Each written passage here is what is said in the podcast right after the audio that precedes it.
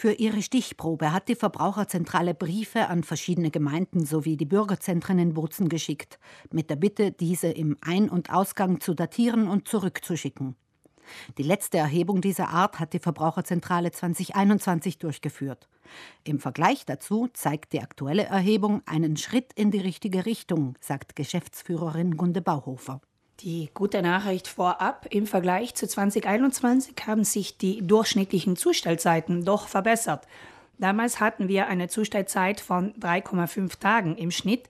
Heuer liegt der Durchschnitt bei 2,7 Tagen, was doch eine wesentliche Verbesserung darstellt. Weniger erfreulich ist das Ergebnis der Erhebung, was die Qualitätsziele angeht, die sich die Post in Sachen Zustellzeiten selbst stellt. Die Ziele sind zum einen von uns aus gesehen niedrig gesteckt und zum anderen werden selbst diese niedrigen Qualitätsziele verfehlt.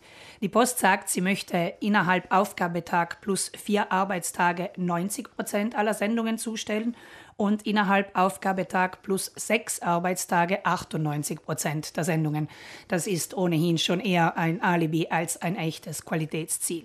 Diese ohnehin niedrig gesteckten Ziele hat die Post bei der aktuellen Erhebung klar verfehlt. In unserer kleinen Stichprobe haben das erste Qualitätsziel 77 Prozent erreicht, also ein Wert weit unter den vorgegebenen 90 Prozent. Und auch beim zweiten Qualitätsziel haben knapp 92 Prozent der Sendungen dieses Ziel erreicht. Also wir sind unterhalb der Ziele, selbst wenn die Zustellung im Schnitt schneller geworden ist. Wohlgemerkt im Schnitt schneller geworden mit einigen bemerkenswerten Ausnahmen. Einige Sendungen unseres Vergleichs sind überhaupt unterwegs verschollen.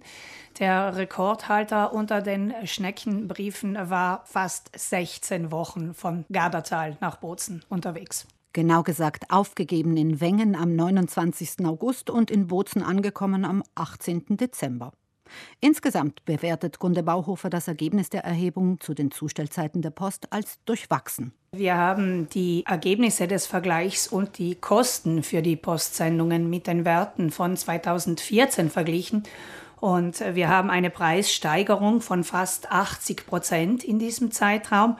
Und im Gegenzug dazu hat sich die Erreichung der Qualitätsziele um 15 Prozent verschlechtert. Zum Schaden der Spott, wenn man so möchte.